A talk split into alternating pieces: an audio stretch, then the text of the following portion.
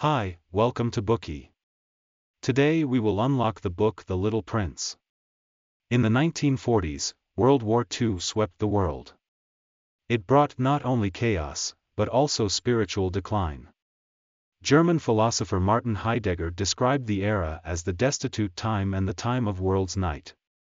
When the darkness descended upon the people in the turbulent age, how should they free themselves from the difficult circumstances? Famous French writer and aviator Antoine de Saint-Exupéry gave his answer in The Little Prince.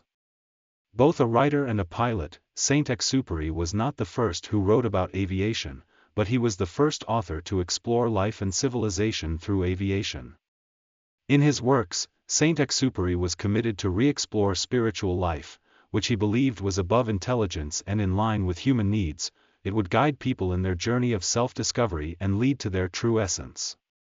In the wake of the war, people, devastated, craved warmth and wisdom to comfort the anguish and vulnerability of their souls.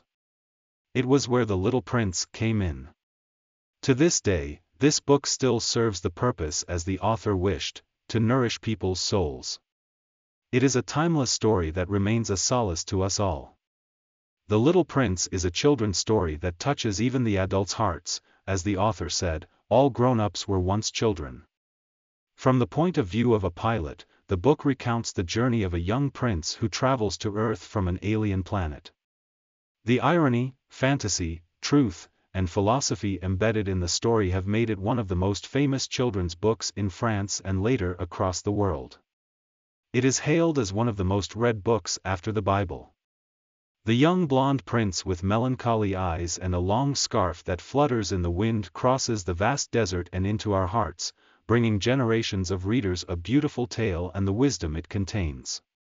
Next, let us explore the ageless story written for you and me through three important angles.